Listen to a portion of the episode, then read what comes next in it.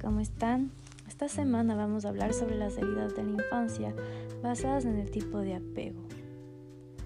El tipo de apego va a influenciar mucho en cómo nosotros nos estamos vinculando con los demás en nuestro presente, si de manera negativa o positiva. Es decir, si tenemos conductas tóxicas basadas en carencias o vacíos por el tipo de apego que tuvimos en la infancia, o estamos teniendo vínculos adecuados, sanos.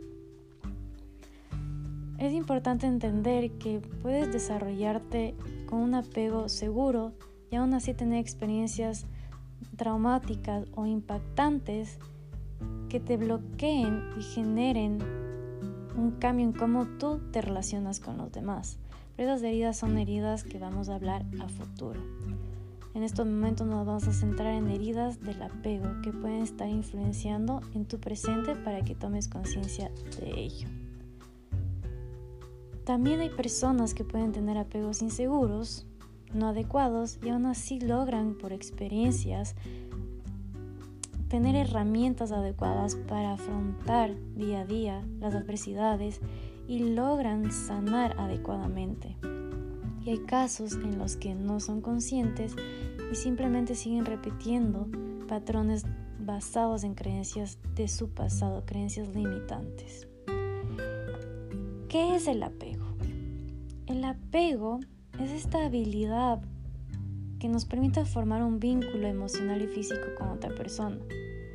Nuestro primer vínculo es con nuestros cuidadores, nuestros padres, y este vínculo se vuelve sostenedor, es como una semillita que nos da el impulso para desarrollarnos, nos da esta estabilidad, esta seguridad para tomar riesgos, crecer, empezar a conocernos a nosotros mismos. Cuando somos pequeños somos esponjitas y empezamos a absorber todo, todo, todo lo que pasa a nuestro alrededor, lo que nos dicen, lo que vivimos, empieza a influenciar en qué creencias vamos a tener sobre nosotros mismos como los de los demás. Por eso es muy importante entender qué tipo de apego tuvimos, ya que eso nos va a ayudar a entender qué creencias podemos tener que influyen en nuestro día a día para lograr sanar. Es muy importante lograr sanar estas heridas, ya que al no estar conscientes de ello, vamos a seguir repitiéndolo constantemente.